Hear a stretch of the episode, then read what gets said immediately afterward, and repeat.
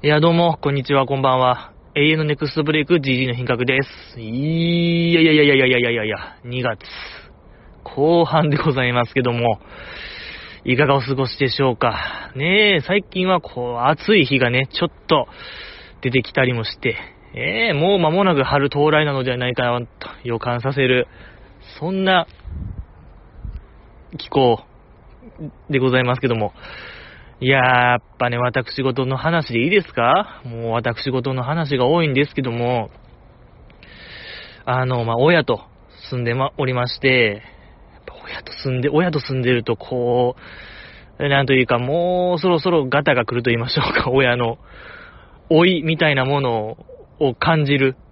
やっぱ本人以上に感じるのって家族なのではないかな。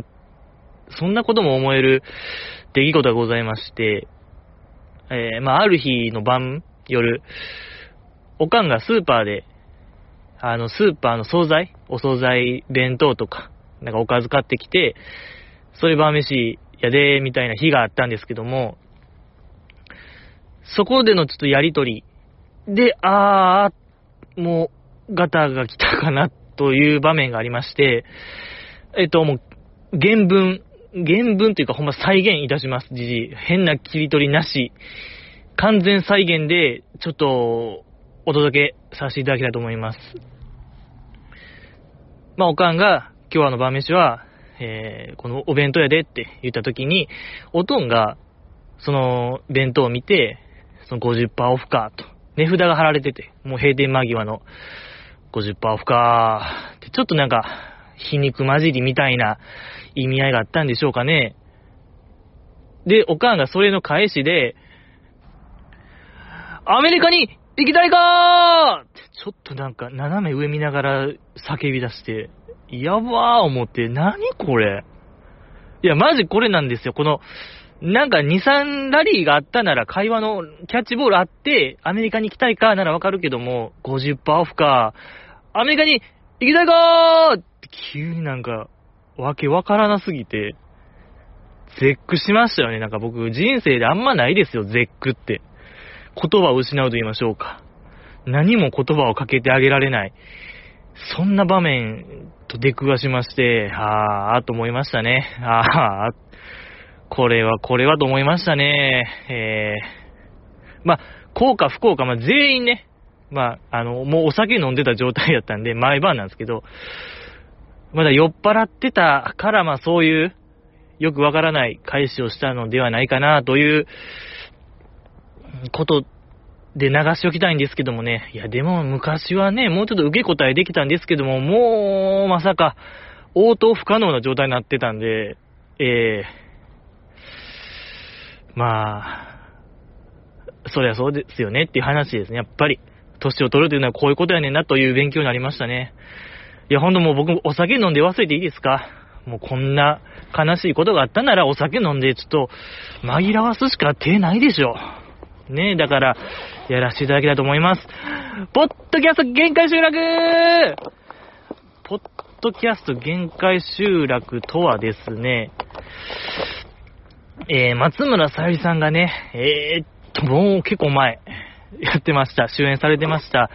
東京応援会ピープルからの引用でございまして、作中ね、マッチュンがお酒飲んで、定期的に味を例えるっていう場面がございまして、これはええなってことで、ジジイもやってみようってことで、えー、僕がお、お酒を飲んで、その味を、乃木坂メンバー、無理ならば坂道メンバーで例えようやないかっていう企画でございまして、本日飲むのが、えー、っと、はやって。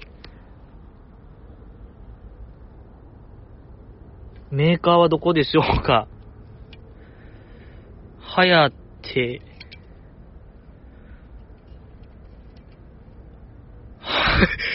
え？はやては、あ、え？うーんと、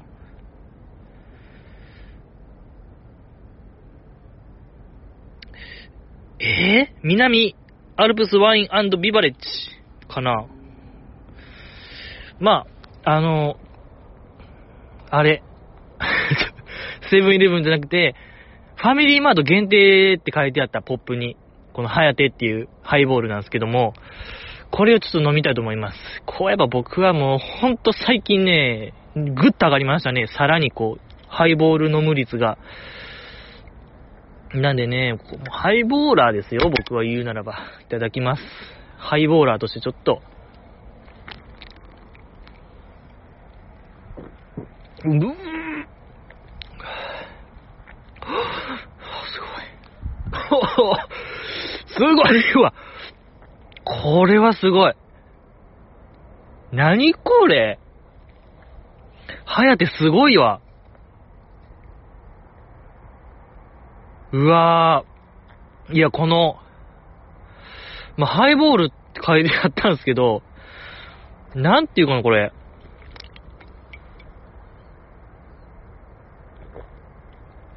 あの、まあ、ハイボールかな、これ。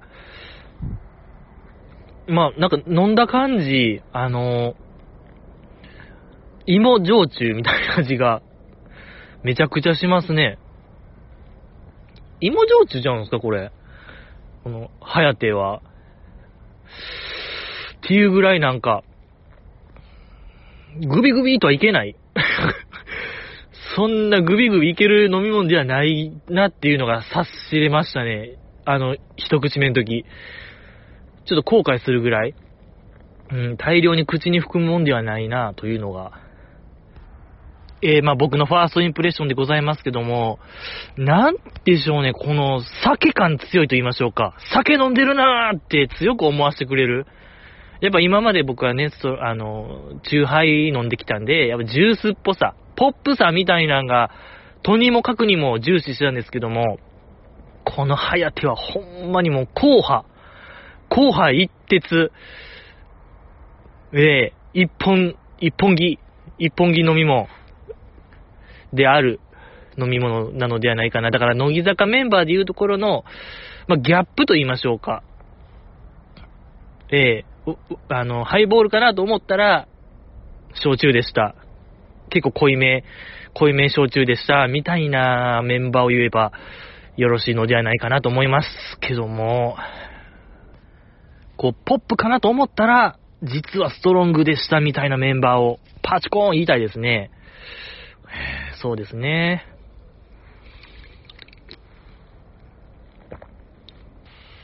堀美代奈さんです。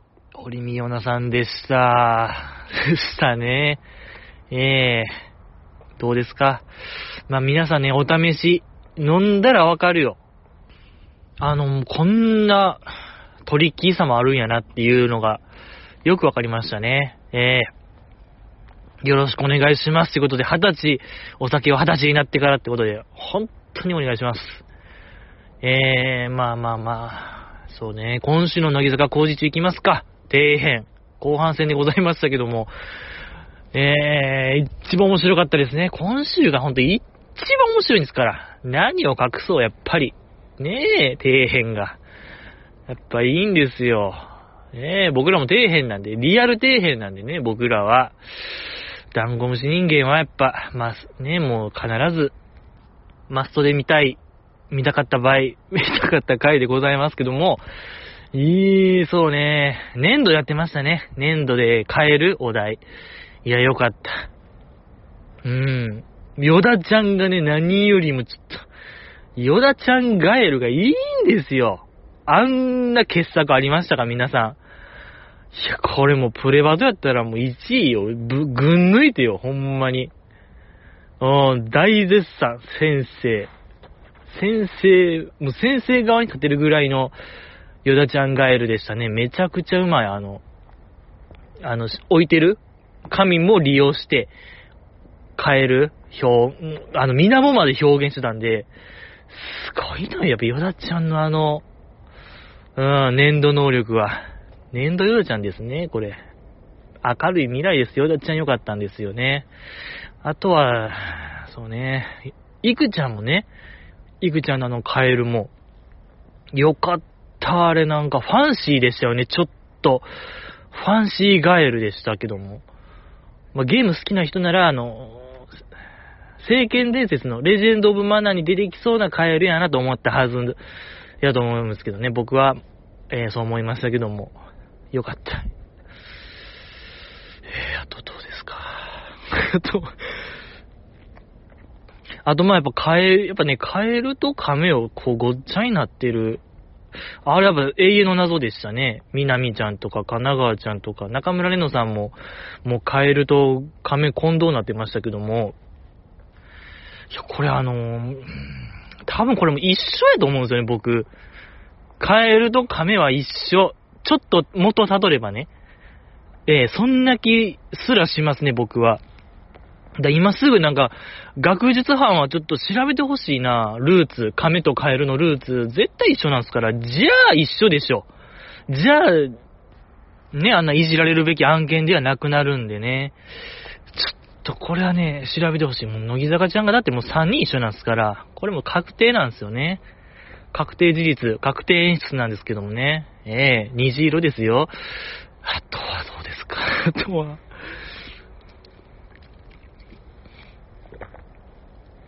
三輪車。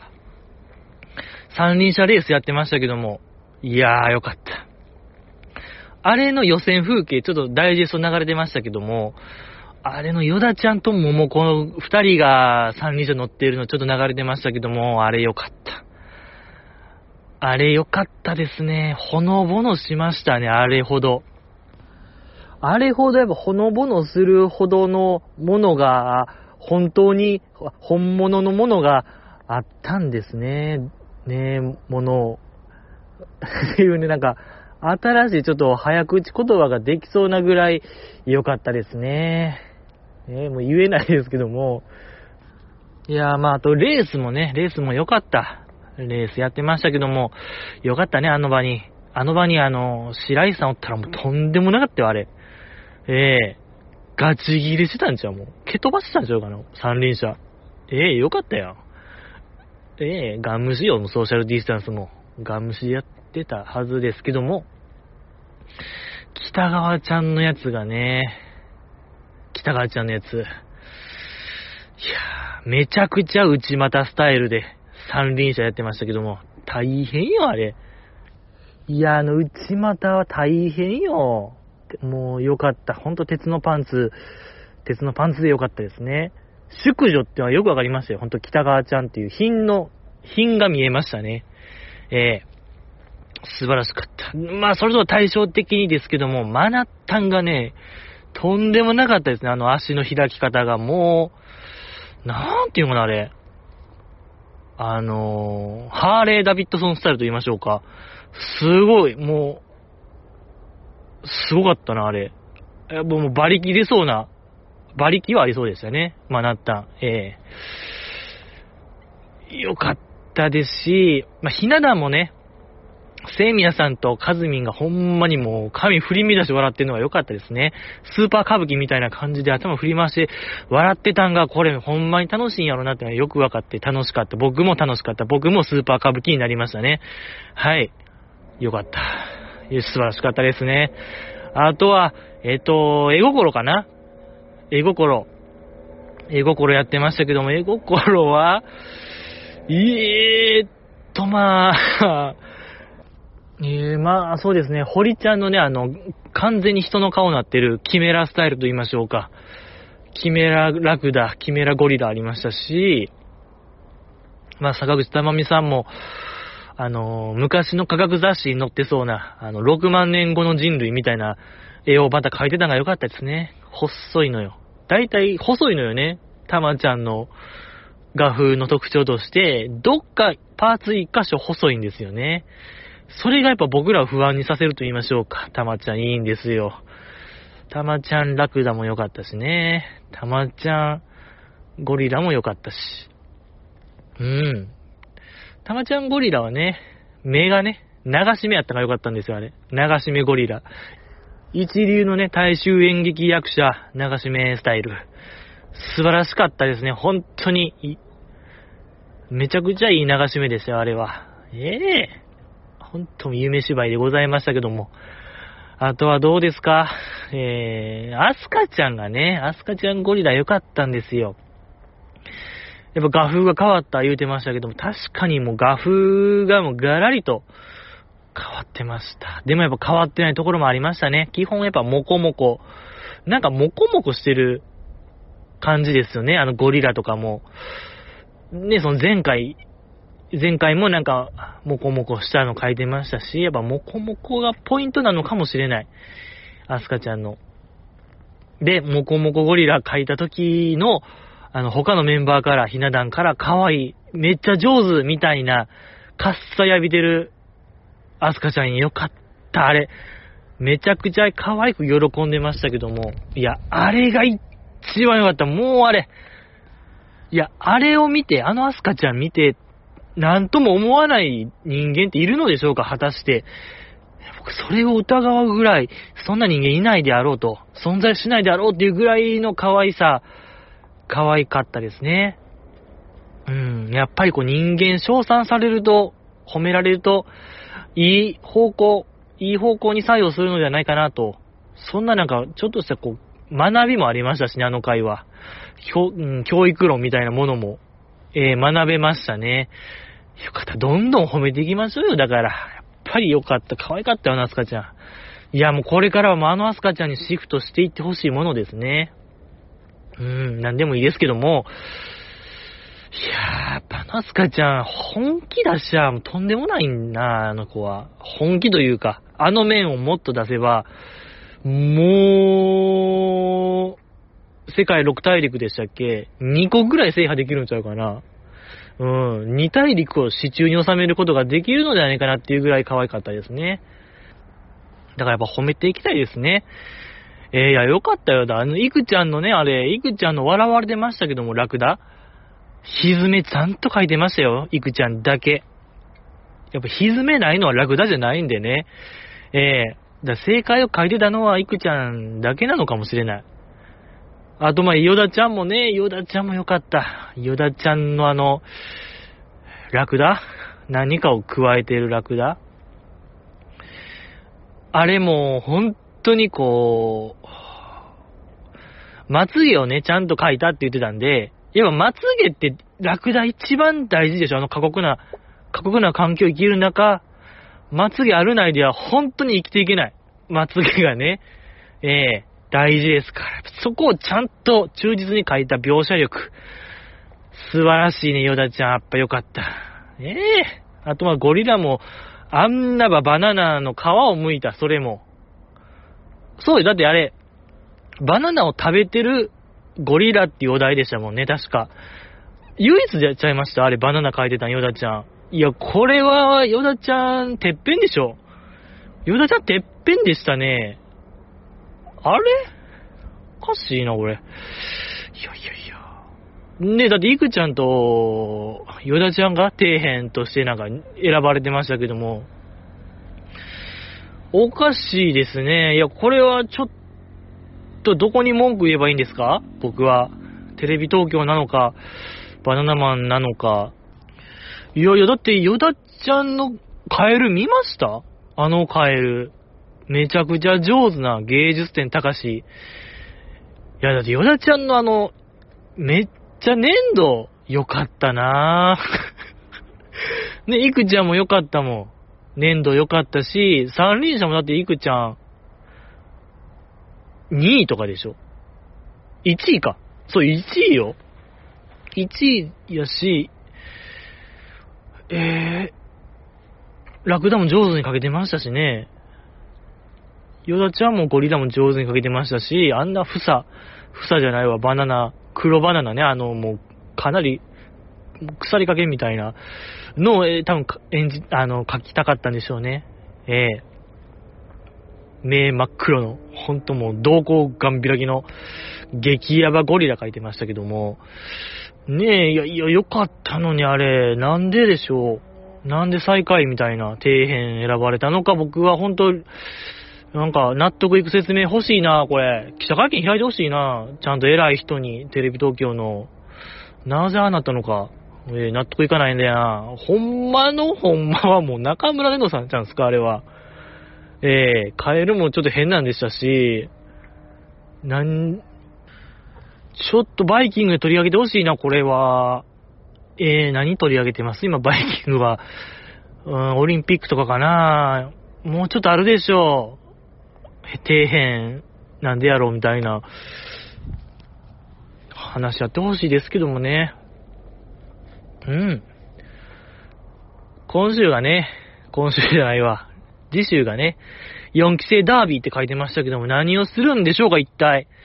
いや、誰が勝つんでしょうか、4期生ダービー。ちょっと予想しますかまだ何も結果を知らない。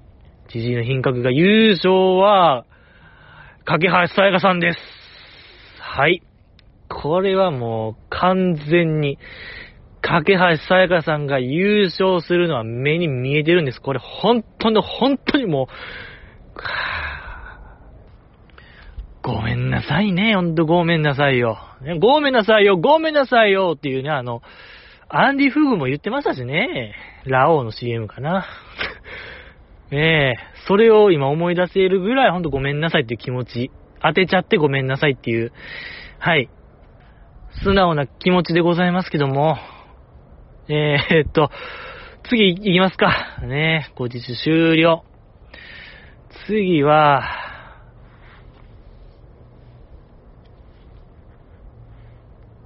あ、セイミヤさんも強いな。セイミヤさんも勝負こと強そうですね。うわぁ。あ、でも、架橋さんにしましょう。架橋さやかさんで、単勝一点買いで、僕のほんと夢をもうかけよう。夢を乗っけてもらおう。はい。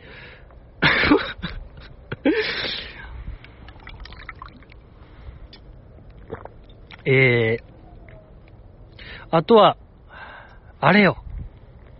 あれ、4期生の個人 PV、ご覧になられましたか？もう発売からはおよそ1ヶ月経ちましたけども、えー、先日拝見させていただきました DD の品格も。そうね、先週、先週ね、あのー開封やってね、開封の儀やってみましたね。はいはいはい。いやもう全員良かった。本当に全員良かったですね。いや、なんか今回、まあ見た感じ、適材適所と言いましょうか。なんかぴったりな感じでしたね。良かった。良かったですけども、いやー、誰が良かったですか？誰が良かったかな？いえー、架け橋さん良かったですね。えー、架け橋さやかさんのあの、缶蹴りのやつ。ねえあれ良かった。何よりもね、白いのよ、皆さん。あの、架け橋さんの白さを見てほしいですね。こんな白いっていうぐらい白かった。架け橋さやかさんの肌が。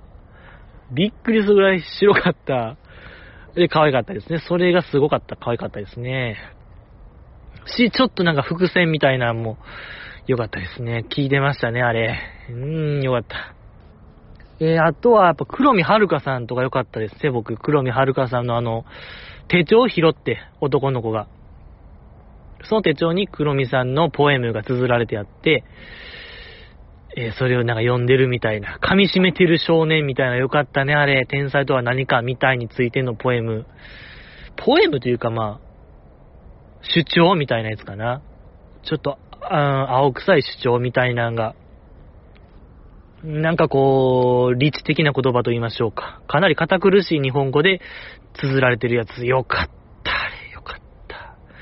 いやもう、前回の、マイアンナ、幸せの保護色の時もうびっくりするぐらいなんか、ガチガチやったのが分かって、あの、オタク拝見する個人 PV、黒見さんの。あっこからの急成長と言いますか。ねやっぱそれを感じられるのがアイドルでいいんですよね。いや、なかなかあっこまで急成長できないでしょ、人間。アイドルぐらいよ、本当に。ええその醍醐味みたいなのが詰まっててよかったですね。めちゃくちゃ良かったな、あの PV は。何よりでも一番良かったんが、あれちゃいます、あの、早川さんの、あかんたれ。あかんたれがちょっともあかんたれでしたね。あれはもうあかんたれや。あれは本当にあかんたれ。あの、あかんたれは、えー、男の俳優さんと早川さんの二人の即興芝居の個人 PV で、まあおそらくなんか話、なんか順、落ち、明確な落ちは決まってて、それまでをどうするかは、二人のその即興でみたいな感じだと思うんですけど、よかったね、あれは。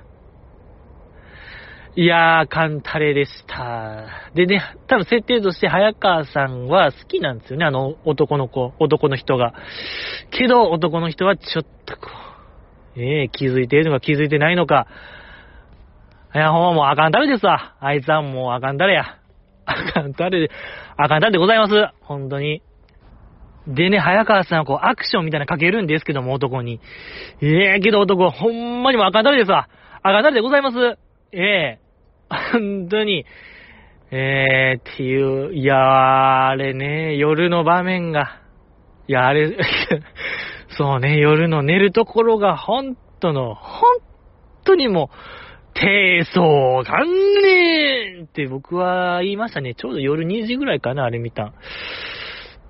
近畿2府4件届いたんちゃうかな、じじいのあの低層観念っていう2時ぐらい ぐらい僕ちょっと叫びましたね、あの夜のシーンからの朝のシーンは。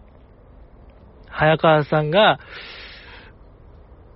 あの寝るときね、もう男の人に、寝てる男の人に枕投げ、ポーンって投げちゃう。あ、マックス低層観念でしたね、あれ。マックス低層関連でございました。あと、まあギター教えてるシーンとかも、まあ、マックス低層関連でしたね。低層関連っていう、えー、場面でございましたけども、すごかった。あかんたれ、あかんたれですわ、本当に。あいつはね、いや、あれ、なんやろ、もうホットギミックやん。ほぼ。ほぼほぼホットギミック。軽い。軽ギミックでしたね。ぬるギミックかな？ホットギミックというよりぬるギミックでございました。アカンタレは。いやー、いや、もう、あれがありならば個人 PV。大体 OK。もう R12 ぐらい OK でしょ。R12OK は大概 OK よ、もう。うん。ぐらい何かこう可能性の幅を広げて早川さん。で、やっぱ早川さんしかやっぱできなさそうですもんね。ああいう即興芝居なんてものは。えー、よかった。で、は即興芝居なんですけども、結構なんか言葉の掛け合いみたいなのはあんまりなくて、表情で伝える系が主でしたね。なんかできたら言葉で掛け合いみたいなのが僕は見たかったですね、もうちょっと。初めのなんかたこ焼き作るシーンぐらいしかなかったような気するんですけど、ねえ、あれ。やっぱね、こう、タコパーする人間は、ろくでもない人間多いっていう、なんか僕の、定説と言いましょうか。僕の中での定説がちょっとまたより強固になりましたね。えー、やっぱダメ。もうダメダメ、そんな、もっと崇高な食べ物やねんけどね、やっぱたこ焼きっちゅうもんは。ええー、あんなフランクなもんじゃない。活動家になるかな、ちょっと、じじい。うーん、ちょたこ焼きの格を上げると言いましょうか。地位向上のために何かもうちょっと働きかけたいな。えー、それぐらい、そう思ったし、そうピタッとセーラーありましたもんね、あれ。あれがまた伏線で。はぁ、あれは、そうやった、そうやった。ピタッとセーラーもかかってたやつ。ずるいんですよ、あの、つながってるやつずるいんですよね。なんていうかこう、伊坂幸太郎的な手法。森見富彦さん的手法のやつずるいのよ。つながってるんや、みたいな。世界観一緒やったんや、これ。この話とこの話みたいなんずるいんですよ。あかんたれ。もう早川さんもあかんたれでした。ええー、そういうこっちゃ。っていう話でございましたけども、あとはどうでした？あと、かき、かきちゃんのやつとかも良かったですね。あの、激辛料理、ロケ行くやつ、ロケするやつ。ね、あれ、予告編っていうんですか？あの、YouTube にあった、ショートバージョン、あのー、会議室で、ロケの説明するっていう場面ありましたけども、予告編として。本編は、あれ一切なかったですね。そうそう、もうロケスタートから始まってたんで、なんと言いましょうか、あの手法。なんか、めちゃくちゃなんか、テレビコマーシャルの人みたいな手法でしたね。テレビコマーシャルの人じゃうあれ作った人。続きはウェブでじゃないけども、なんかそれに近い作り方してはるなと思いましたね。うん、よかったですね、かきちゃんの。切れる演技よかったですな切れられたいもんですね。うーん。よかったですなね、あの、ディレクターのかやさんですか？あの、かがやのかがさん。いや、めちゃくちゃ良かったですね、やっぱあの人。あの、最後、かきちゃん追っかけるシーン、追っかけながらこけちゃうシーンがありましたけど、めちゃくちゃコメディアンでしたね。いっつぁコメディアンですね、あの人。いいですね。うん、なんか、面白かった。なんかね、うーん、いいね。かがやいいな面白かったなね、R1 も決勝進出らしいんで、これはもう応援しないと。うぅ楽しみ、楽しみ。でね、やっぱみんなやっぱ見てほしい。かきちゃんのやっぱ髪の毛ラストの。やっぱここでまたサラサラ前も言ったな、サラサラがいいみたいな。林浦さんですか。あれ以来の、本当神は細部に宿るっていうぐらいなんで、そこは見てほしいな。やっぱ髪の毛サラサラ。かきちゃん、ダッシュする。スローモーションでね、また楽しめるんで、本当にあっこ行っちゃよかったんですからね。ええよかったし、やっぱ林ルナさんもよかったね、あれ。松天才。森ルナ。また当たり引いた感強いですね、あの人。当たりと言いましょうか。ねなんていうか、あのー、孤独のグルメの、孤独のグルメの、なんか、ま、マスコミ版みたいな、業界編みたいな、やってましたけども。よかったですね、あれも。ね、一口食べた後、うまいうますぎるみたいな言うやつ、よかったですね、あれ。いやー、決めフレーズいいですね。作りたいもんですけども。で、その、林ルナさんがずっと待ってると。個人 PV を。で、個人 PV とは、みたいな説明してるときに、こういうパターンがある、えー、とりあえず飯食っとけ、系とか、チャレンジ系とか、の中に、なんか CG のキャラと喋ってる系みたいな、あれ良かったですね。あの時の林ルナさんの表情がなんか、なんとも言えない。良かったな、あれ。で、なんか最後に、わてはアホや、アホのオリンピック日本代表や、みたいな言うやつ。いや、あれ完璧に演じれるって、やっぱ、林ルナさんの底知れぬパワーと言いましょうか。いや、なんかすごいんですよね、やっぱ林さんの。林力。林力が凄まじいんですよ、あれ。よかった。すごいよかったな。そうね、林ルナさんが当たり感強かったな。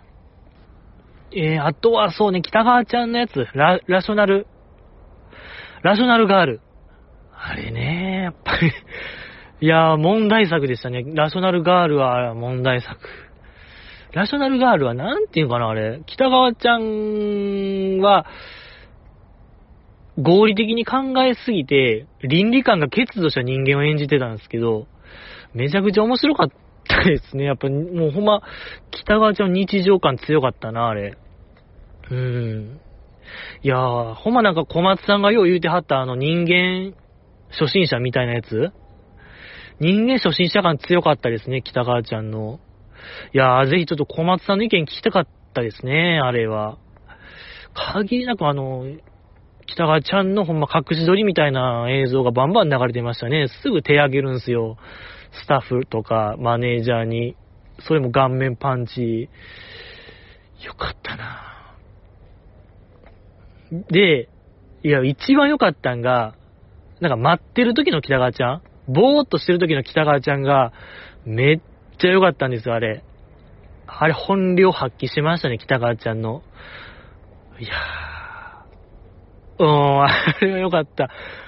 待ってる表情がやっぱいいんですよ、皆さん。あの、はちゃめちゃ展開かと思いきや、う、あの、銅より正の動き、正の、北川ゆりさん良かったんですよね。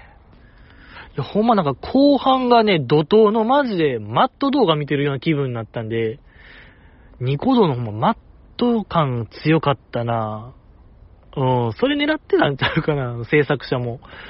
うん、マット動画撮ろうぜみたいな。なんかその気概すら感じられる、なんか、勢いがね、勢いがすごかった。よかったですね。えー、あとは、松尾美優ちゃんかな？松尾美優ちゃんのやつ。松尾美優ちゃんよかったな、あれ。もうね、極地行きましたね、何か。意味不明系、まありましたけども、各個人 PV、そのシングルごとに、一つは何回個人 PV 紛れてますけども、え？あ、松尾美恵ちゃんがぶっちぎり1位でしたね、あれは。いや、すごかった、あれ。僕あれも4時とかに見てたんですよ。2時ぐらいに見始めて、4時ぐらい、もう最後の、そう、松尾美恵ちゃんだから最後やったんですよね。そうそうそう。端っこ、そう、端っこにあって、なんかね、心と体が一つになって、愛で満たされる。体は世界を作り、やがてそれは宇宙になるみたいなんずーっと言ってる映像。で、松尾美優ちゃんが、うん、歩いてるのか、は、歩いてる感じかな、あれ。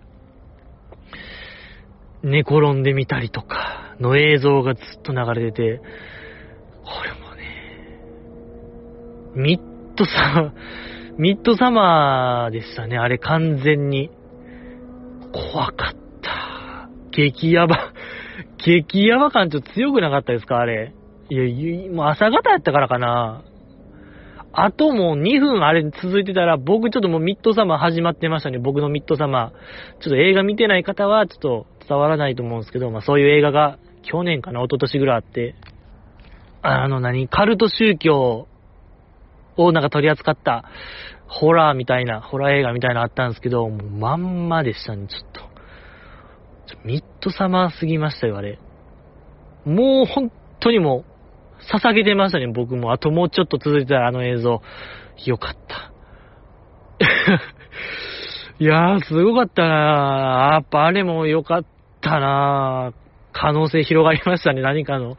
何かの可能性広がったよ、あれ。す、ある、なんか文章考えた人もなんかすごいなうん。とかやっぱ、あの子ね、あやめちゃん。つやめちゃんか。つやめちゃんもよかったな。ね、また歌物でございましたけども、確か前回が、アイドル開幕宣言が、まあ、べらぼうに良くて、今回も歌物。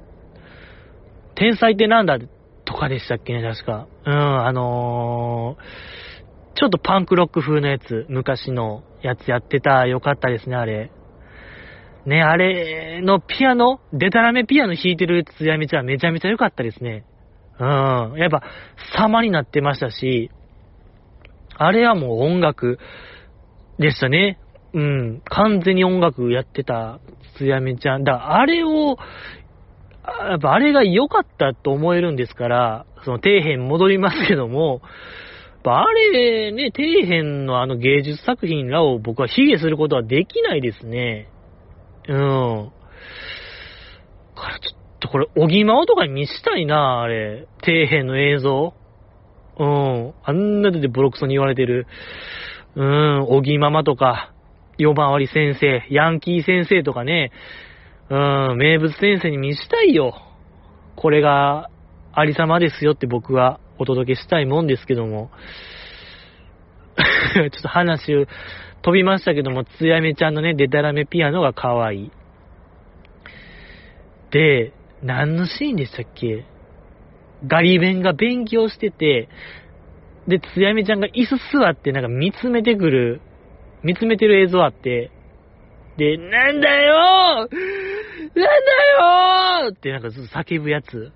あの時のつやめちゃんがとても可愛かったですね。よかった。そうね、つやみちゃんよかったなうーん、あとはそうですね。ぐらいですか？うん、あかんたりがちょっとぶっちぎってった感じかな、僕は。あとは、ヤクボミオちゃんがね、またなんかトリッキーな感じが良かったですね。前回が、えっと、クイズノックとコラボでしたっけ？そうそう、クイズノックとコラボで、今回はモーニングルーティーンの、なんかワンカット風のやつ。良かったですね。あれ、先に NG シーンを大事でそういう見せてたのが良かったですね。なんか、斬新でしたね。うん。良かったですね。トリッキーガール、薬部みおちゃんでしたけども、あとはそうですね。いや、遠作ちゃんももあんなんやらしたら上手でしたね、なんか。うん、よかった、遠作ちゃんも。いや、マジ天才ってやつね。よかった。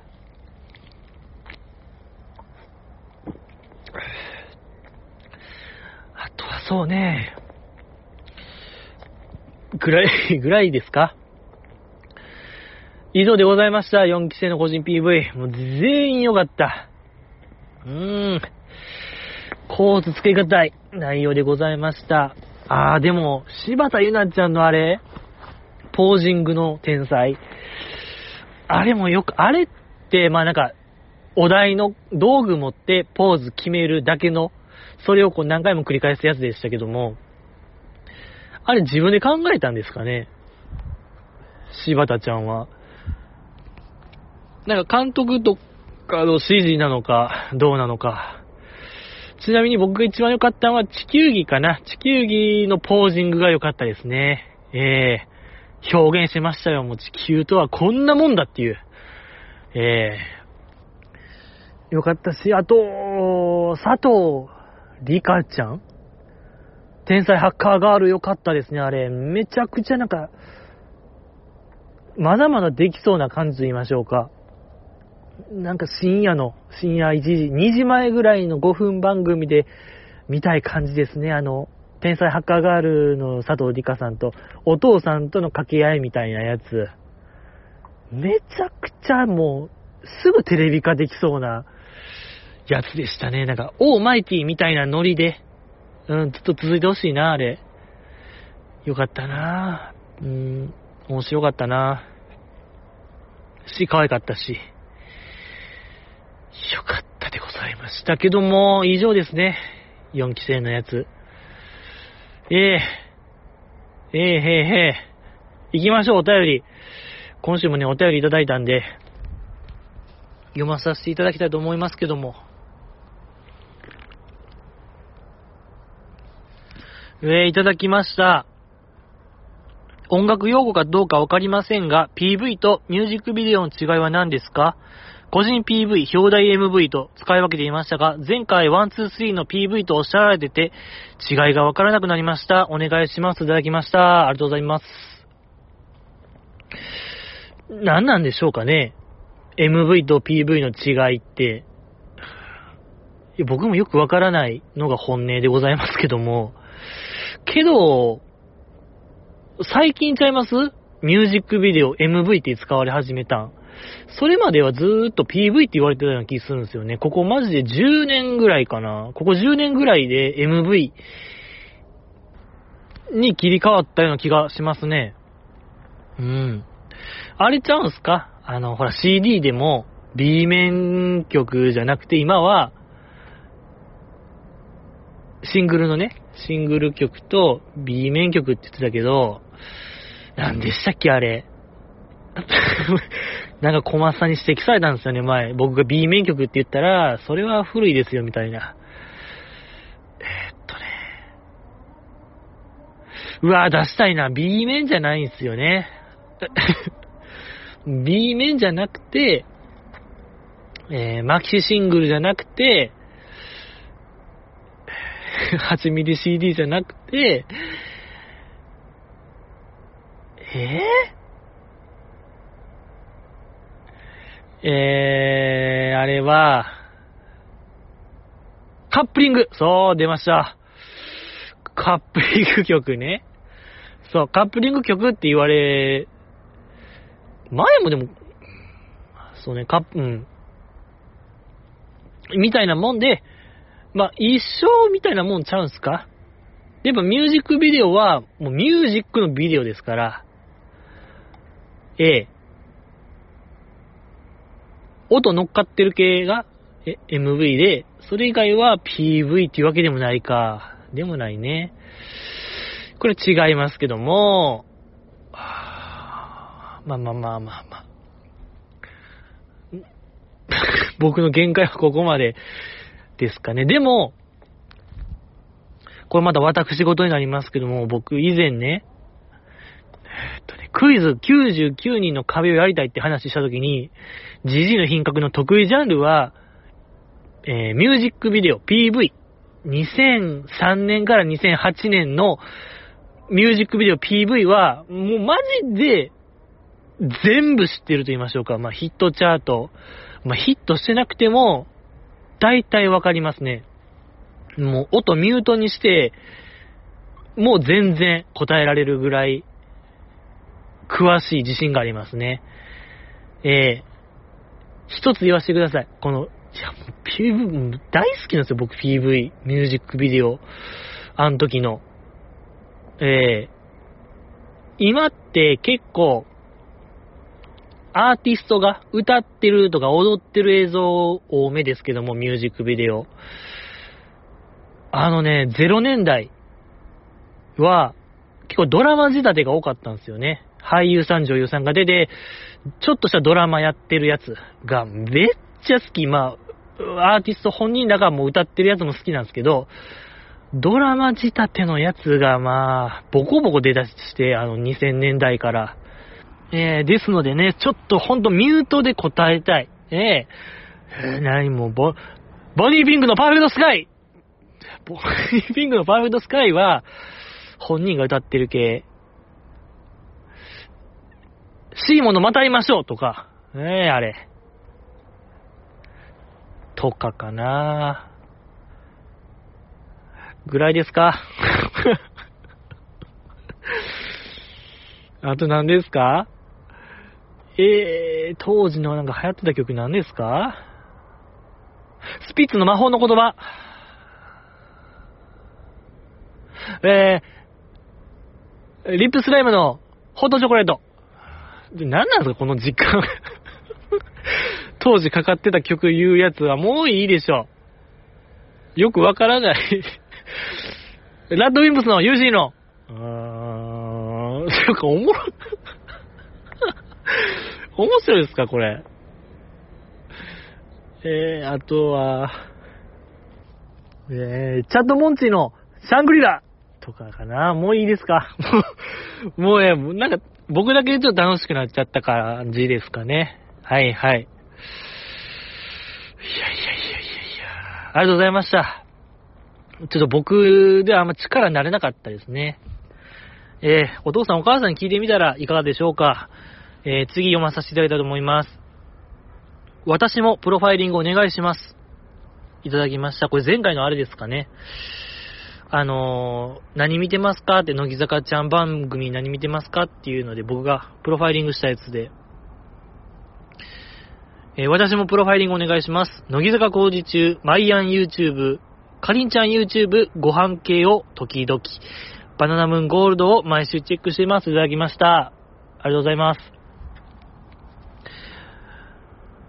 いや、まじじいのほんと特技、唯一と言っていいぐらいの特技ですね。プロファイリング。ほんと、あともうちょっとでね、FBI の特殊捜査官にスカウトされるんちゃうかなっていうぐらい僕自信あるんですけども、もうほんと現代の占いとも言える、プロファイリングでございますけども、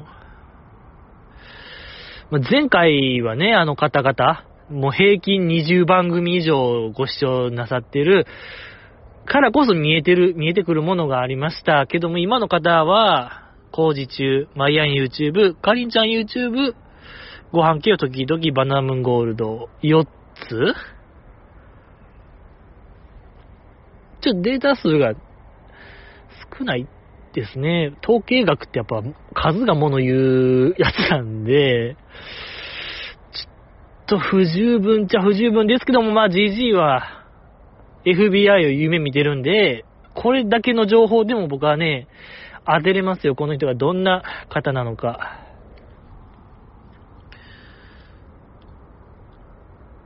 もう、そうね、工事中マヤン YouTube、かりんちゃん YouTube、バナナムーンゴールド。いやー、変ですね。うん、ちょっと変かな。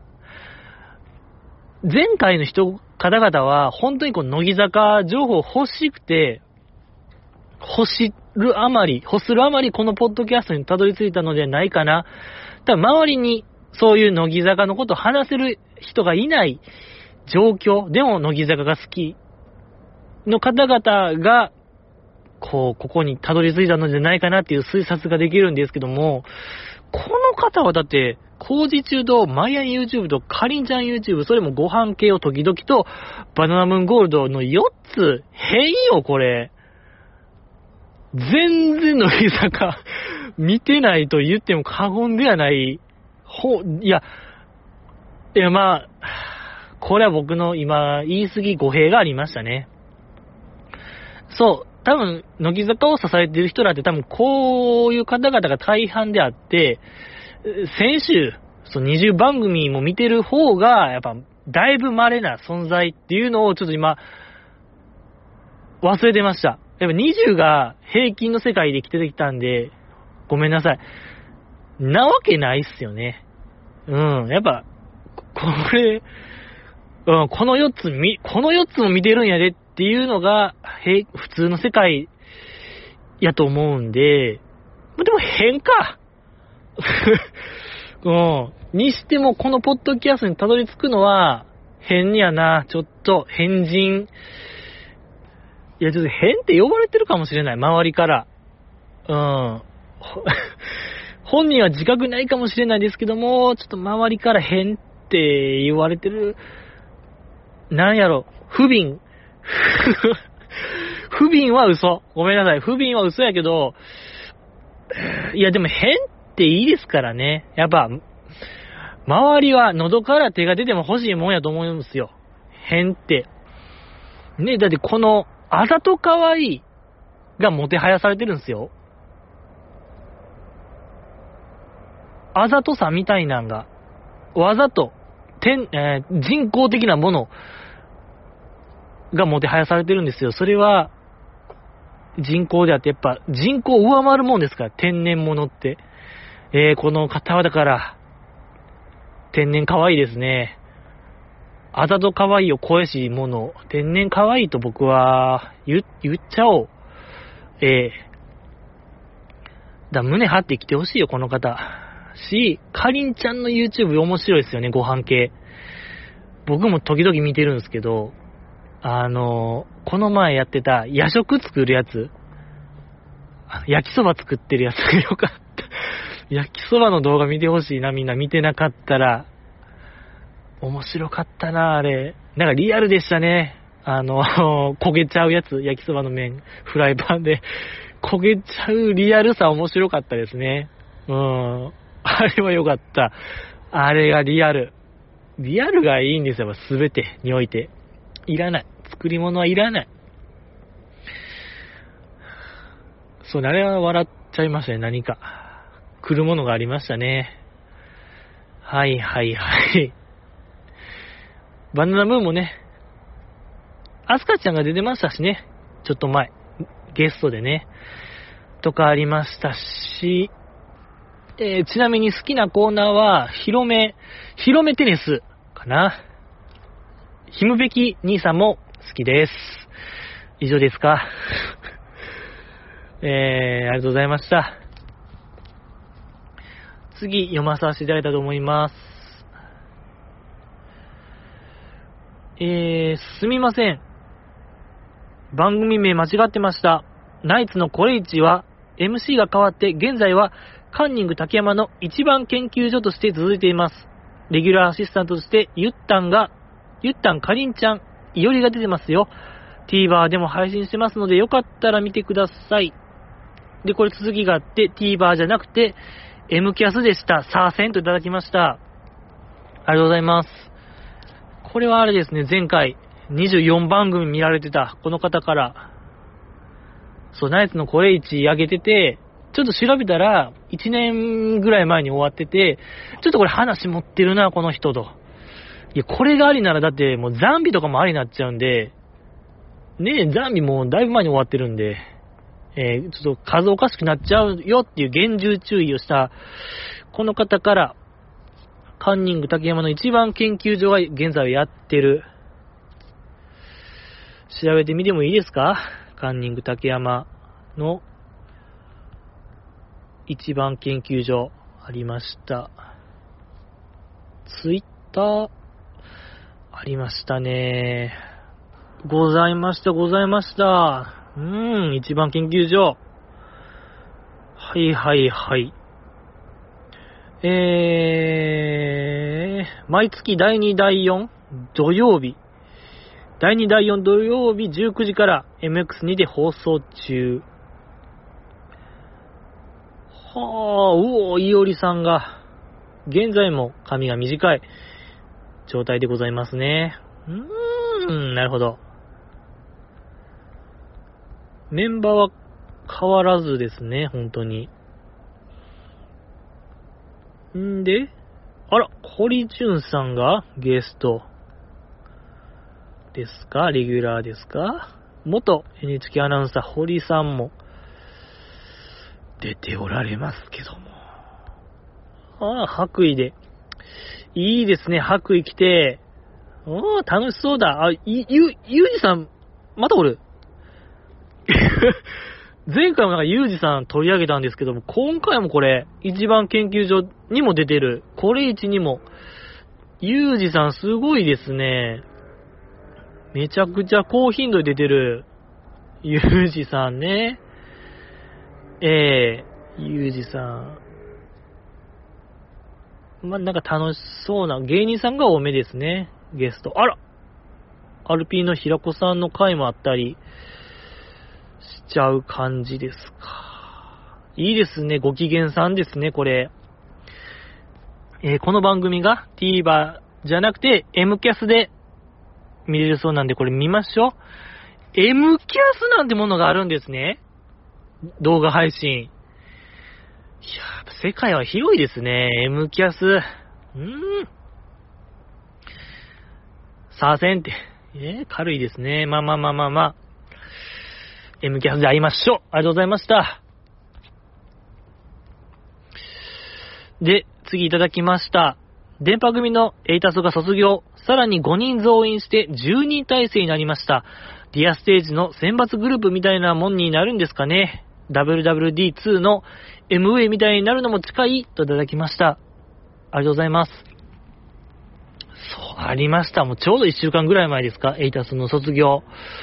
ライブありましたね。いやー。いやー、行きたかったんですけどもね、そう、なんかこのポッドキャストで絶対行くみたいに言ってたんですけど、確かあの時まだ、その2回目の緊急事態宣言出される前とかちゃいましたっけ？出されてましたっけ？どうでしたっけ？まあなんか、何にせよ出されて、ちょっともうやめよっかなっていう気が正直起きて、うん。で、確か当日僕急遽休みだったんですよね。そうそう。二日間あって、いた卒業ライブ。で、二日とも急に休みになって、行こうかーと思ったんですよ、ちょっと。ごめんなさい、行こうかー思うて、ちょっとま当日券とかあるかな思ったら、もう案の定、そらないわですわね。ないわですわね。ってことでなかったんですよ。行きたかったなーうん、当日券あったら行ってたんですけどもね。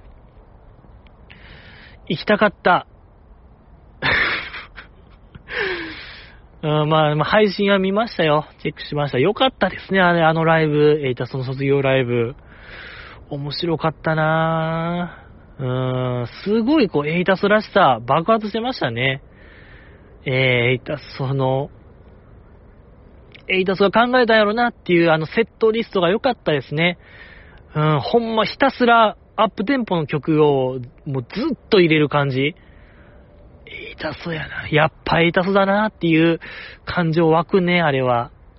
素晴らしかったな。ほんま情緒もクソもない、ほんまになんかずっとアップテンポ、面白かったな、あれ。まあでも後半はね、ちゃんとこう、バランス取ってる感じが、なんか分かってる感と言いましょうか。エイタスやっぱり、やっぱエイタスだなーっていう、エイタス感出てたなーうん。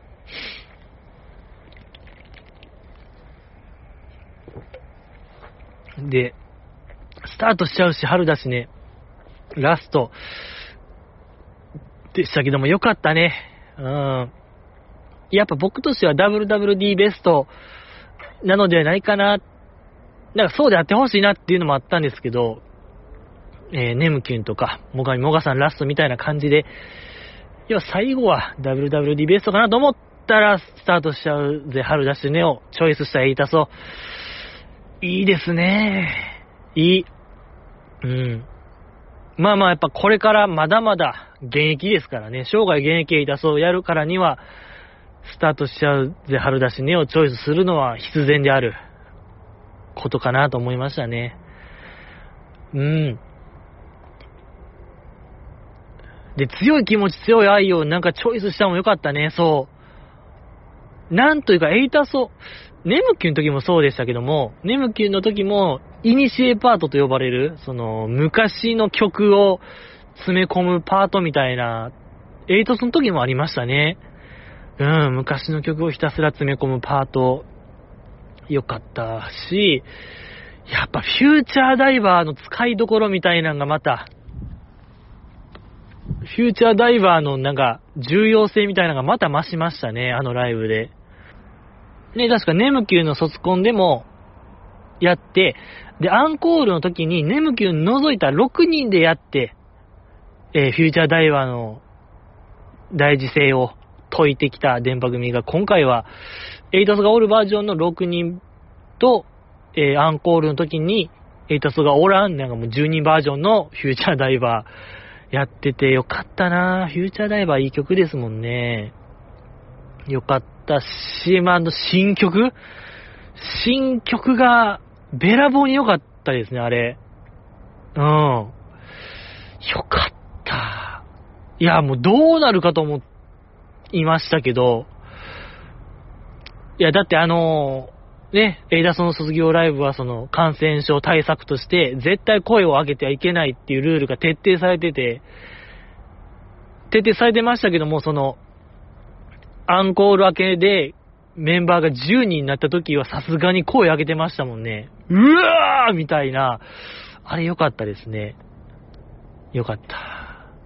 し、そう。こういろんなディアステ所属のアイドルの子らが加入してる感じでしたけども、ちょっとこのポッドキャストでも喋ったあのミーム東京のリトくんが、電波組加入。ね、僕のリトくんが、僕のものじゃなくなったよ、リトくん。いやー、リトくんか。いやー、いいですね。なんかほんと、電波組はいつでもこう、僕らの価値観を変える、強制イベント作るのがいいですね。素晴らしいよ。うーん。そうね、みりんちゃんも結婚、出産、えー、妊娠、出産でもなお現役続行とか、面白いですもんね。とかも男性メンバー加入とか、面白いですね、やっぱ電波組は。ねえ、いいですよ、本当に。いい。電波はいいな。いい。いいし、その、この方の言う WWD2 みたいな世界観なるよ。なるなる、あれ。そうよ。何でしたっけ？いや、WWD の話は、これしといた方がいいよ、絶対。めちゃくちゃもうドラマ性の塊ですから、あのシリーズ。うー、もう時間がない。ごめんなさい、今日はもう無理ですけども、うん、何でしたっけ、電波組、電波組インク 47Z みたいなのもなるよ。グループ名も。そうそうそう、なるなる。でももう多分一生やらないんですよね。WWD とか WWD2 は。そこがミソなんですよね。うん。とんでもない宿命を背負った曲 WWD はいいよ。うん。ありがとうございました。この方も好きなんですかね、電波組。ねもっと喋りたいもんですけども。えー、渋谷ノートが地震で潰れてしまいましたが、いつ放送されるのか楽しみに待ってます。相模市テレビも放送が決まって、こちらも楽しみです。いただきました。ありがとうございます。いや、シブヤノオト。なくなっちゃいましたか？地震で。そっか。でもこの前、放送ありましたもんね。シブヤノオトで乃木坂出演回。えー、ちょっとじじいは、ちょっとほんとね、シブヤノオト、渋谷、渋谷の音ですか？あれは。渋谷の音。渋谷の音ですね。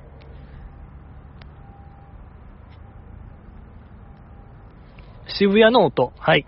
ちょっとチェックしてない。ごめんなさい。一回もチェックしてないな。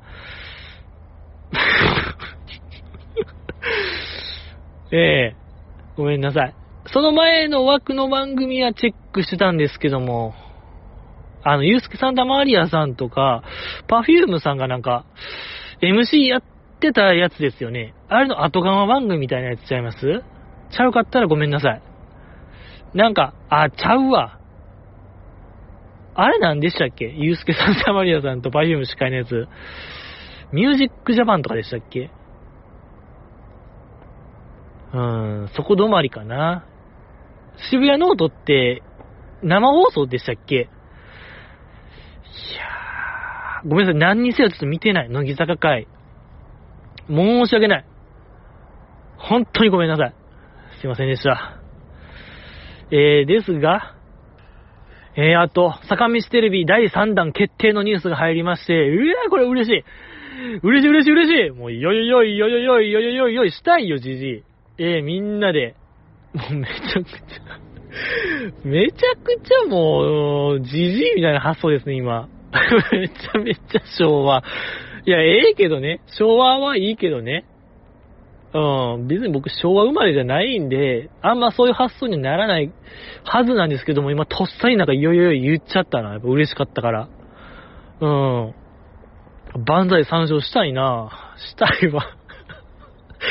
なんでこんな、いや、自分でも変ですね。こんななんか昭和的発想が出るもんかなというえー、不思議な感じですけども、坂道テレビね、そう、前回、2年前とかですか、あれ、あのー、ロケ行ったりね、そうそう。ロケ、公園でロケするやつとかですよね。とか、あの、研修生じゃなくて、えっと、坂道合同オーディションメンバーが、浅草ロケ行ったやつでしょ？あれ、そうそうそう。あの、ひなのなのが、なんか、そう、年齢制限の店入られへんかったやつね。射的の店。寒い寒い思いしてたやつ。第3弾ですか。いいですね。いや、今なら僕ね、もう、桜坂も、えー、日向坂も割とチェックしてるんで、大体もうメンバー把握してるからこそ見たいんですよ、僕もう一回あれを。うーん。あの、なんか、何でしたっけ、公園で、ピクニックみたいなする会なかったでしたっけ？そうそう。もう一回見たいなと思いますけどね。とか、ホームセンター。ホームセンターで買い物するやつとかですもんね。見たかった。今ならあれ180%で楽しめるんですけどもね、なんかやってほしいですね、事前、事前生、生じゃないわ、再放送、事前生放、事前再放送みたいなしてほしいですけどね。何するんですかね、今回。やっぱもうコロナウイルスの影響で、なんか、料理とかしましたもんね、前回確か。料理とか見たいのよ、あれもう一回。やっぱそういうソーシャルディスタンスを意識した企画になりそうですね。うん。なんか、僕としては、なんか前回はキャプテン対談みたいな、キャプテン、定談でしたっけ ?3 人で、対談は2人でするもんで、3人で話すやつは定談、定談でしたっけ？ごめんなさい、ちょっとどうでもいいな。まあ、前回はキャプテン同士が集まって話するやつがあって、いや、僕としては今回、えー、みなみちゃんと、てんちゃん、山崎てんちゃんと、ひなのさんかな、上村ひなのさんで、やっぱマスコット的3人の会話みたいなのが僕みたいですね、できたら。ええー、いかがですか？そうね。筒やめちゃんかなと思ったんですけど、やっぱみなみちゃんかな。みなみちゃんがやっぱマスコット感強いんで。うん。楽しみでございます。ええー、ありがとうございました。皆さんどんな相模市テレビが見たいかね、気になりますね。企画予想してほしいものですけども。次行きたいと思います。NHK 流してたら、ラジルラジルのアナウンス死ぬほどしてますといただきました。ありがとうございます。これあれですか？前回のラジルラジル、全然告知してへんや、みたいな 話 いやいやいや、ラジルラジルはもういいよ。いや、ほんまに、揚げ足取りが多いんですよね、このポッドキャストは。ラジ、いや、ラジルラジル聞いてたら、ラジルラジルの説明ないでしょ？ある？ちょ僕、聞き逃してるんですかね？ラジラ、ちゃんと聞いてるつもりなんですけど、3時間。うん。本放送はあんま聞いてないかな？聞いたり聞かなかったり。で、最近は聞いてない。で、でそこちょっと配慮してほしいな、この方。もうちょっと、まあ、いや、どんと濃いですね。揚げ足取り。もう全部ちょっとひっくり返してやるよ、じじいが。本当にもう。論破論破論破で。ええー、論破大会開かれるよ。いや、すごいね、やっぱこの方。NHK の人かな、この方。っていうぐらいなんかこう、えー、や、NHK はちゃんとやってるぞっていう強い意気込み感じるし、渋谷ノートの話とかもしてるから、この方一緒なんすかねめちゃめちゃ NHK 推しなのかなこの方は。えーどうですか ?NHK 好き？合点とか好き？えー、試し合点とか。ねえ。以上でございますか？ちょっと、上げ足が過ぎるなっていう。いや、でもどんどんちょ募集しよう。じゃあ、GG への上げ足。何でもよ、過去の放送。あれ何でしたっけ？なんか、低層観念。低層観念っていう価値観、GG の品格のその価値観、なんか2020年でも、ほかしますよみたいな話ありましたけども、あれどうなりましたみたいな話ありましたけども、あんな感じで、で、今日のラジルラジル、NHK で全然お知らせしますよみたいな、ええ、あげ足取り募集しましょうよ。と、ちょ、あと忘れてました。新しいコーナーと言いましょうか。あの、その先週のリスト、何チェックしてますか？みたいなレスリストを送ってもらって思ったんですけど、ちょっと乃木坂アワードみたいなの作りたいな、じじい。あのとりあえず、乃木坂46がテレビ、ラジオで良かった発言みたいなものを、えー、月ごとに募集して、年間ナンバーワン、の番組を決めたい。年間ナンバーワンの、この番組のあのセリフ、みたいなのを募集したいですね、僕は。だから、えーま、だ1月の部から2月の部、3月の部、4月の部、で、12月の部まで揃ったら最後、なんか投票かなんかして決めたい。そこで僕はもう1月の部、もう2月も下旬ですけども、とりあえず1月の部を決めさせていただきたいと思います。1月の部は、えー、お正月にあったダウンタウンの浜田さんが司会の番組で、芸能人爆買いツアーみたいな番組ありましたでしょ。まあ、その番組は、あの、芸能人の方が欲しいもの欲しい店行って、これが欲しいっつって、福引きするんですよね。ガラガラポンみたいな。そこで赤玉が出たら番組からプレゼント。で、白玉が出たら自分で自腹購入みたいな企画の番組があったんですけど、その番組に、えー、我らが乃木坂46が出演して、えー、久保ちゃんと、マナッタンと、ヨダちゃん3人が出て、で、えっと、電気屋かな？電気屋行って、久保ちゃんがライブのリハーサルの風景を撮るためにカメラが欲しいっつって、360度撮れるカメラ、これが欲しいっつって、えー、福引きチャレンジするんですけども、で、そこで、その福引き機に弾を入れる仕事を、なんでか知らんけども、出演者はするんですよ、それを。まあ、その時はヨダちゃんがやってて、ヨダちゃんがもたついた手つきで、福引き機をガチャガチャやってて、赤玉入れるために。で、なかなか入れられへん時に、その MC のダウンタウン浜田さんが、なんやねんこいつみたいな、切れそうやわみたいな言ってて、怒ってたんですよ、浜、浜ちゃんが。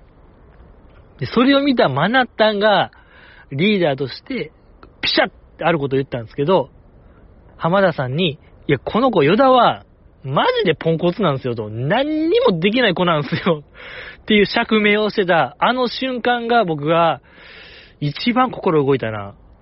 あの、やっぱ、あんまよ、えー、乃木坂ってそういういじりをしないグループやったんですけども、マナッタンがやっぱ、もう浜ちゃん切れそうやから、とっさの一言として、ヨダちゃんはポンコツで何もできない人間っていう、あの瞬間、こう、なんとなくみんな薄々分かってたけども、口にはしなかった、そのことをついにふ、なんか、不分率に触れたと言いましょうか。えー、禁断の扉開けたなという、まあ、可能性も見えましたしね。そのいじり解禁ということは、だいぶやっぱ幅が広がるなという可能性の提示もありましたし、その後の、なんか、久保、えー、ヨダちゃんが、いや、そうなんすよ。私マジで、運で、運しかないんすよ、みたいな、乗っかり方してたヨダちゃんもよかった、あれ。よかったんですよ、あれ。そう、それ込みでよかったかな。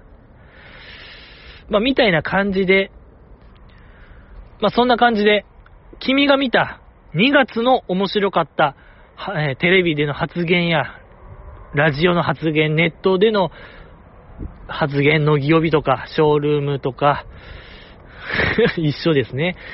えー、ラジ、えー、だ、えー、雑誌？雑誌とか、えー、とはまあ何ですか？チェーンメールでもいいでしょ。チェーンメールでもいいですし、噂でもいいでしょう。噂、風の噂で聞いた話、何でもいいでしょう。2月に見たもの、聞いたもの教えてください。年間ナンバーワンの決めよう。えもう2021年はこの番組のあの発言や、もう、これ見とけっていうの決めときましょうよ。とりあえずね。えー、よろしくお願いします。ということで、明日ですもんね、バスラ、バースデーライブ。早いですね。次週はだから、バースデーライブの話。あと、あれ、あれみたいですよね、あれ。あの頃。映画、あの頃皆さんどうです？チェックします？あれね、僕はチェックする、しますけども。あの話もしたいね、あれ。なんかま、見とかなあかん映画っぽいね、あれは。あの、2000年代初頭のなんか、モームソータを描いた映画、あの頃。剣美希人さんが原作でしたよね。剣美希人さん。あんまりわからないですけど、あの、新生かまてちゃんのマネージャーの方でしたよね。マネージャーで今は、かまてちゃんのベースやってる人ですよね。っていうぐらいしか知らないですね、僕の情報として。あと、あのー、結婚されてね、その方があのコメンテーターの、犬山神子さんでしたっけ？ね、スッキリ、スッキリに出てはる人ですよね。っていうぐらい、もうこれだけ、もうじじいの情報。えー、どんな感じになってるのか、2000年代初頭のモームムソータ、モータの生き様、見させていただきますということで、あざした。